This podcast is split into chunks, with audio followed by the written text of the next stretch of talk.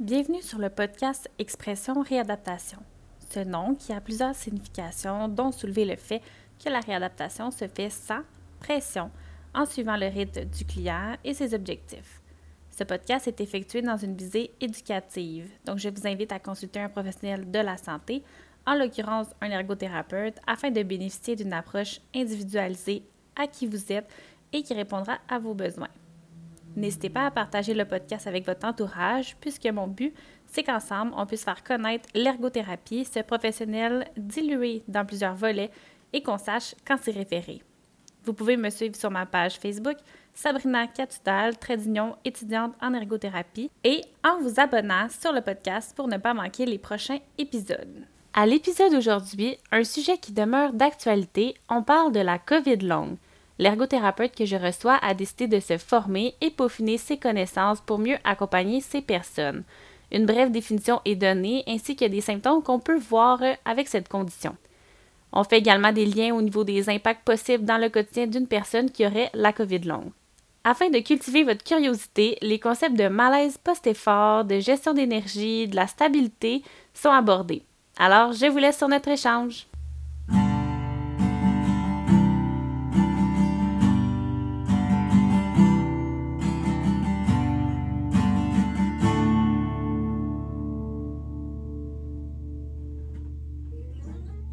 À l'épisode d'aujourd'hui, je reçois Evelyne Blais, ergothérapeute et membre de l'Ordre des ergothérapeutes du Québec. Donc, bonjour Evelyne.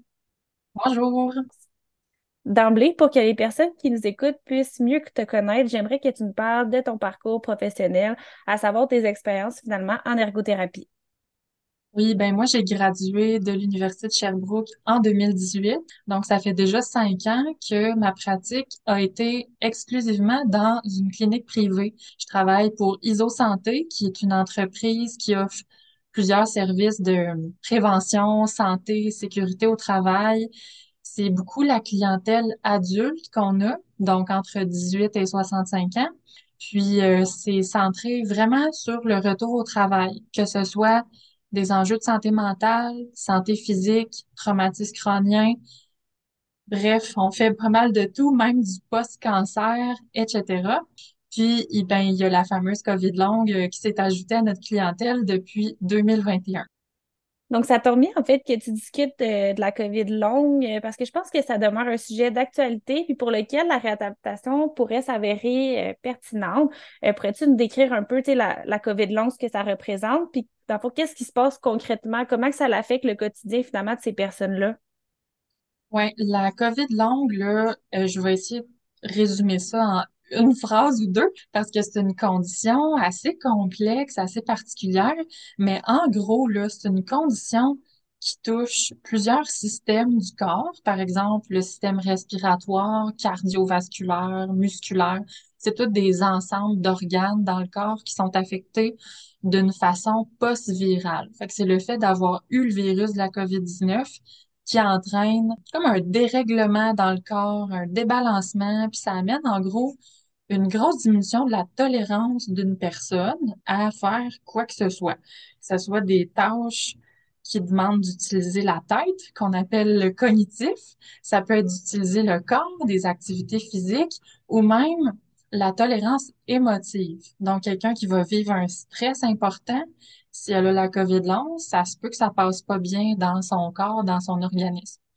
Puis en gros, ça amène une foule de symptômes. Là. Selon les dernières données probantes, c'est pratiquement 200 symptômes différents qui peuvent se manifester chez des personnes qui ont la COVID longue. Puis il y en a qui ressemblent beaucoup à ce qu'on aurait quand on est malade. Mal de gorge, mucus, sécrétion, nez qui coule, euh, douleur musculaire.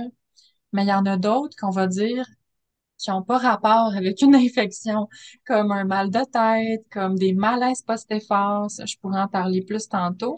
Aussi le brouillard cognitif, le fait de pas être capable de penser aussi clairement qu'avant. Euh, donc, c'est vraiment le physique, mental, émotif. C'est un portrait vraiment large.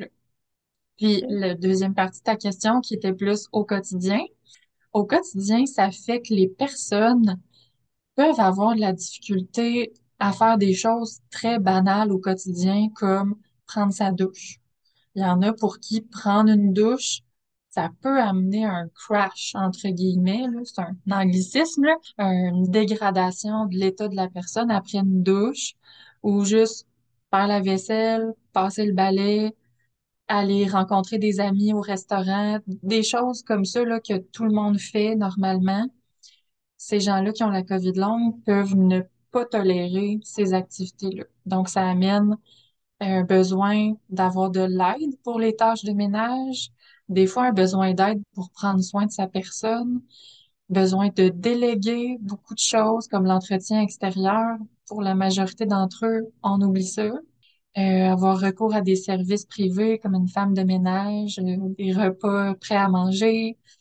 Puis, ce qui prend le plus de place dans la vie de ces personnes-là, c'est le besoin de repos, surtout. Parce que sans repos, on pousse dans les symptômes, on pousse dans les malaises, puis ça avance pas.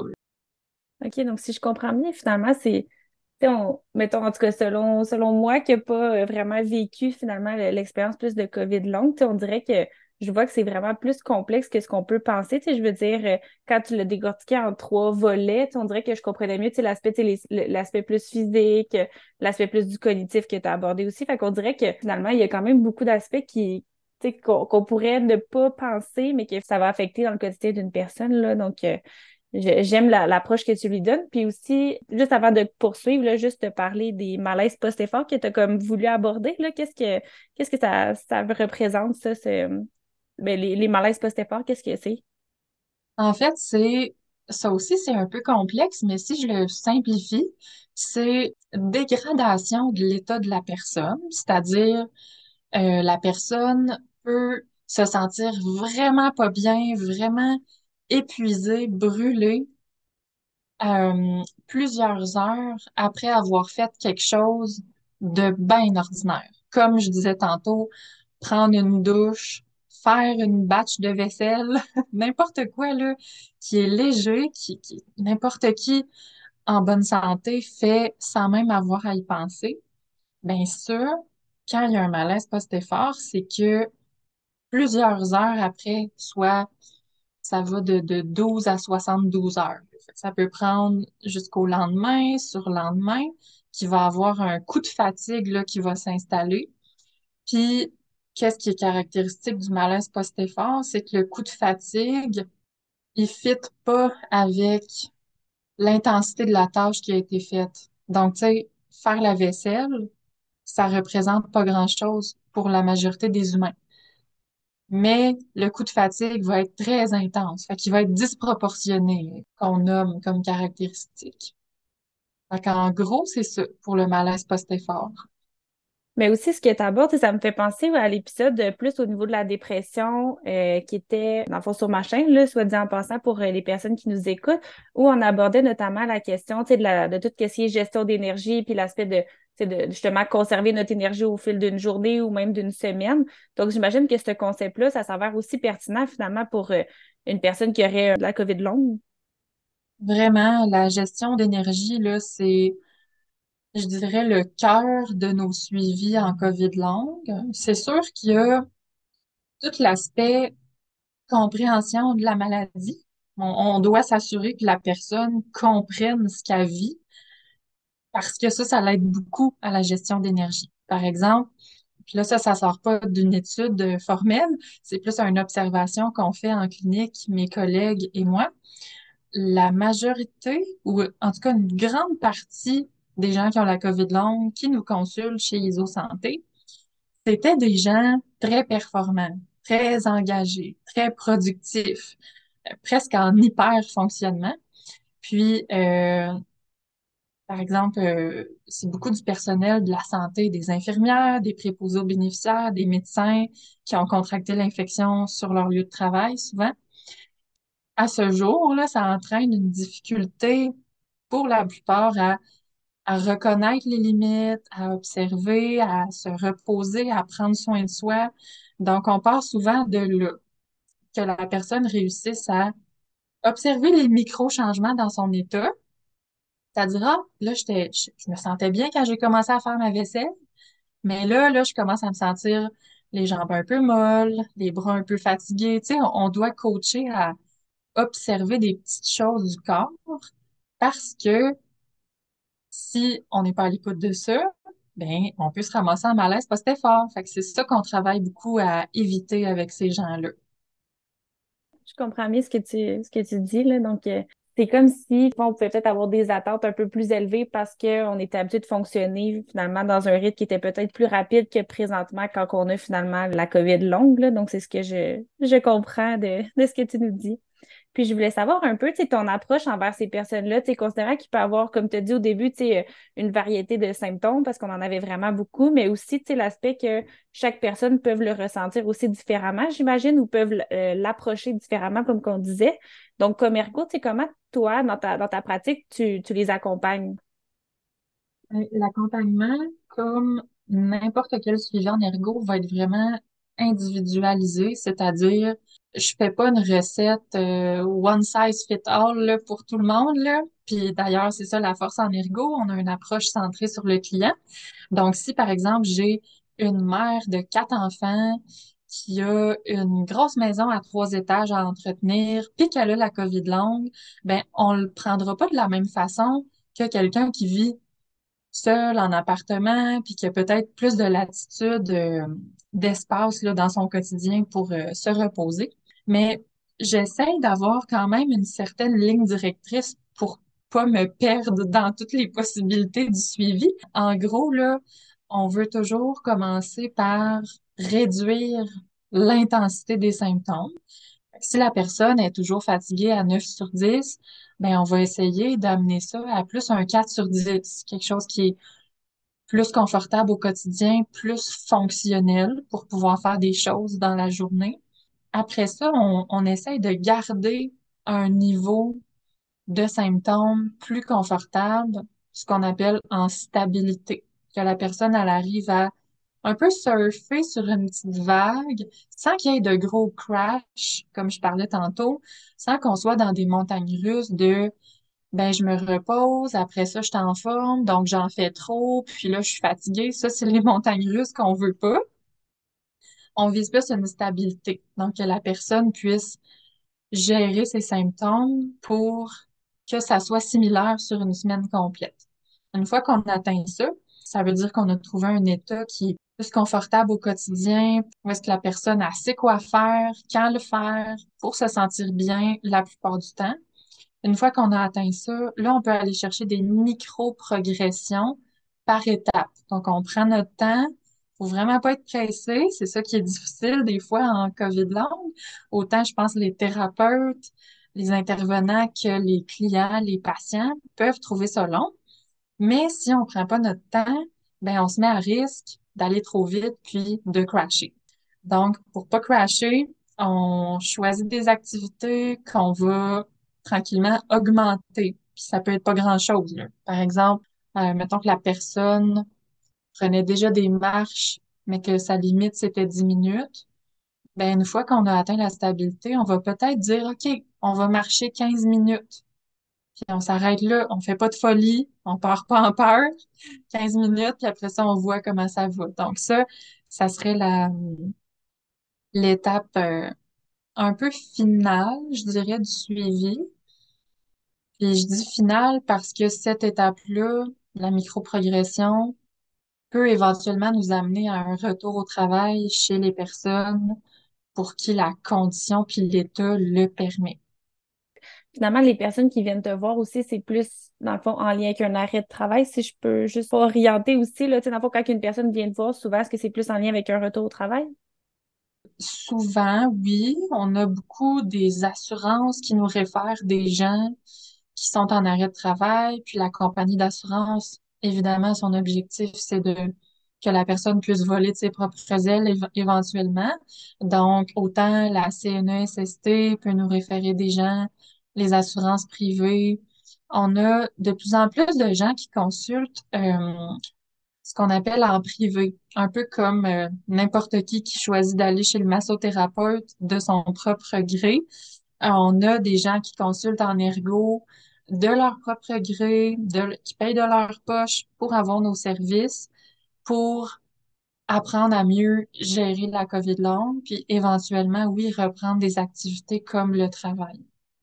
dans le fond, ce qu'on avait aussi parlé, ça me fait penser à un autre podcast qu'on avait fait, dans l'optique où le travail, c'est comme une, préoccupation un peu qu'on garde en tête, mais qui n'est pas nécessairement la préoccupation qu'on cible au tout départ. On va essayer de, de, regarder pour avoir un équilibre de vie au sein de la personne, donc qu'elle puisse euh, euh retrouver finalement des activités qu'elle aimait faire, puis justement dans, dans tout ce qui est de la gestion d'énergie que tu abordais aussi. Là, donc, ça me permet aussi de faire des liens, puis j'imagine que les personnes qui nous écoutent aussi là, peuvent tout autant euh, faire des liens à, ce niveau-là. Puis je voulais savoir, si j'étais une personne qui nous écoute puis qui se questionne finalement si, mettons présentement que j'aurais le COVID, est-ce que je serais plus en COVID longue ou encore que je connais une personne de mon entourage finalement qui serait peut-être en arrêt de travail par rapport à la COVID longue. Est-ce que tu aurais des suggestions ou des conseils un peu pour nous aujourd'hui? Oui, il y aurait deux choses euh, les plus importantes là, qui seraient à retenir selon moi concernant la COVID longue, puis comment traverser tout ça en tant que personne atteinte de cette condition-là. Il y a premièrement ce par quoi on commence la majorité de nos suivis, c'est d'arrêter de pousser, arrêter de dépasser les limites, arrêter d'essayer d'avoir une approche conventionnelle pour traiter ça. Puis quand je dis conventionnelle, c'est dans le sens que presque toutes les autres conditions de santé avec lesquelles on travaille, que ce soit quelqu'un qui est en dépression, quelqu'un qui a un trouble anxieux, qui a une entorse lombaire, qui a une commotion cérébrale, ça, c'est comme le bassin habituel. Avec eux autres, on va dire, OK, ça, c'est ton niveau de base. Dès maintenant, on s'en demande un peu plus. On pousse, on travaille, on fait de la réadap intensive. Ça, c'est le conventionnel. Mais en COVID longue, si on fait du conventionnel, on va juste se, se river le nez sur une porte assez raide, merci. Donc, arrêter de pousser, c'est ce que je dirais. Puis, euh, consulter aussi des professionnels qui sont formés, qui ont une expérience intéressante avec cette condition-là. Puis le fait que les professionnels aient une formation adéquate, ça c'est important aussi. On peut, moi je conseille pas d'aller voir n'importe quel ergothérapeute là qui qui qui s'essaye à peu près sur le coin d'une table. Tu sais, ça prend vraiment euh, une compréhension approfondie de la condition, puis un minimum d'expérience pour que ça soit vraiment sécuritaire pour la personne. C'est pas mal ça les deux choses que que j'aimerais euh, laisser aujourd'hui. C'est bon. On parle beaucoup des attentes que nous, on pourrait se mettre en tant que personne. Puis aussi, si on peut essayer d'intégrer un peu l'aspect de l'environnement, dans notre profession, on aime ça, parler un peu de l'environnement, de l'influence peut-être de, de notre famille ou même euh, euh, de nos collègues de travail. Euh, donc, ça aussi, comment on peut justement leur donner un peu des conseils? Parce que le COVID long, c'est pas quelque chose qui est nécessairement visible. Ça peut l'être sous certains symptômes, là, comme tu disais, mais comment on peut mieux réagir, mieux euh, interagir aussi avec ces personnes-là? Ça, c'est, plus toucher un petit peu l'environnement, puis ça fait souvent partie de mes interventions avec mes clients. C'est pas rare que je vois un besoin de rencontrer la famille de la personne en consultation. Par exemple, si c'est la maman qui a une COVID longue, ben peut-être que les enfants ou le conjoint ou où les parents, la compréhension est pas toujours évidente. Puis selon le cas, la problématique peut être différente. Donc aujourd'hui, c'est un peu difficile de sortir une chose à recommander à tout le monde, mais je pense que les gens qui ont la COVID longue, de la part de leurs proches, ils ont besoin de compréhension, de confiance, dans le sens que vu que c'est des symptômes puis une condition qui se voit pas, les proches doivent faire confiance à la personne atteinte. Faire confiance que la personne sait ce qu'elle a besoin, sait quand c'est trop, ou en tout cas vise à apprendre quand c'est trop avec les suivis en réadaptation. Donc, ça serait un, petit peu ça, là. Je trouve ça le fun aussi de conclure un peu dans, dans cet aspect-là. J'ai l'impression qu'on finit sur une belle note à titre d'être plus sensible finalement à la réalité de, de ces personnes-là pour que, dans l'aspect que sortir de la maison, tu sais, que ça peut justement être un enjeu. Puis même quand tu disais, euh, de, l'entretien de la maison, de l'extérieur, tu sais, que c'est pas nos priorités numéro un, finalement, là, avec, euh, avec ces gens-là. Puis aussi, euh, tu sais, en guise de conclusion, je voulais savoir si tu voulais nous partager peut-être un autre aspect de, ta pratique ou encore revenir sur un élément, tu sais, qu'on a discuté précédemment. Il y aurait un message peut-être aux ergots qui euh, travaillent en COVID longue ou qui se questionnent à peut-être commencer une pratique en COVID longue. Euh, s'il y en a qui écoutent euh, en ce moment, ben j'aurais juste envie de partager ma ma passion pour cette clientèle-là parce que je vois une grande richesse dans les interventions ergo en COVID long parce que ça mélange un paquet d'affaires qu'on est capable de faire. Tu sais, on travaille en ergo avec la santé mentale, la santé physique, des symptômes dérangeants. euh, tu sais, la COVID longue, il y a des aspects de santé mentale, il y a des enjeux physiques à adresser, il y a certains symptômes qui ressemblent à une commotion, il y a certains symptômes qui ressemblent à un syndrome de fatigue chronique. Fait que c'est toutes des choses qu'on fait déjà, mais encore là, je rappelle l'importance d'avoir une formation. J'enlève pas ce, ce concept-là, mais en plus de la formation, c'est juste d'utiliser la richesse de, des possibilités en ergo pour cette euh, condition-là.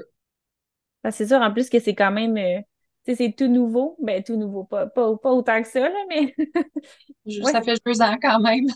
ouais, c'est ça, c'est récent, mais c'est quand même nouveau. Je voulais savoir, euh, si les gens, ils souhaitent te poser des questions ou encore euh, prendre contact avec toi, comment on peut te rejoindre finalement? Oui, ben, sachant que moi, je travaille pour la clinique ISO Santé, euh, il y a les, les réseaux sociaux, là, ISO Santé, que ce soit sur Facebook, Instagram, le site web isosanté.com. Sinon, euh, communiquer avec la clinique, là, toutes les, les coordonnées sont, euh, sont facilement googlables. Sinon, je sais pas si on peut mettre en lien dans l'épisode du podcast, euh, des coordonnées quelconques, ça pourrait être de regarder ça. Je vais pouvoir mettre les liens dans la description, là, euh, sans problème. Excellent. C'est bon. Mais je vais, je voulais te remercier pour le temps que tu as pris aujourd'hui, pour euh, faire cet épisode-là. Puis euh, je suis persuadée qu'on c'est qu'on va pouvoir mieux comprendre le rôle de l'ergo dans la COVID longue. Puis, tu sais, l'expertise que tu as eue avec euh, le fait de travailler avec ces gens-là, puis d'ouvrir finalement un peu les yeux, au monde, que, tu sais, c'est c'est quelque chose qui existe, puis que, tu sais, finalement, il y a une réadaptation, il y a des, des petites interventions qu'on peut faire en ergo. Donc, je suis contente d'avoir euh, finalement accès à tes connaissances, là, aujourd'hui. Ben, merci pour l'invitation. Puis je trouve ça le fun, cette plateforme-là que, que, tu développes qui sensibilise la population à toutes sortes de conditions de santé pour lesquelles des fois les gens peuvent se sentir démunis. On a beaucoup de personnes qui consultent après plusieurs mois dans le vide où est-ce qu'il n'y avait pas de service puis ils comprenaient pas ce qu'ils vivaient. Donc, euh, merci à toi d'offrir ce, ce, ce corridor-là pour ouvrir euh, peut-être des possibilités pour soit des personnes atteintes de la maladie ou des proches qui connaissent des gens qui ont la maladie ou des intervenants qui, qui, qui sont un peu démunis face à ça. Donc, euh, merci pour l'invitation aussi. Merci. Bye bye. Bye!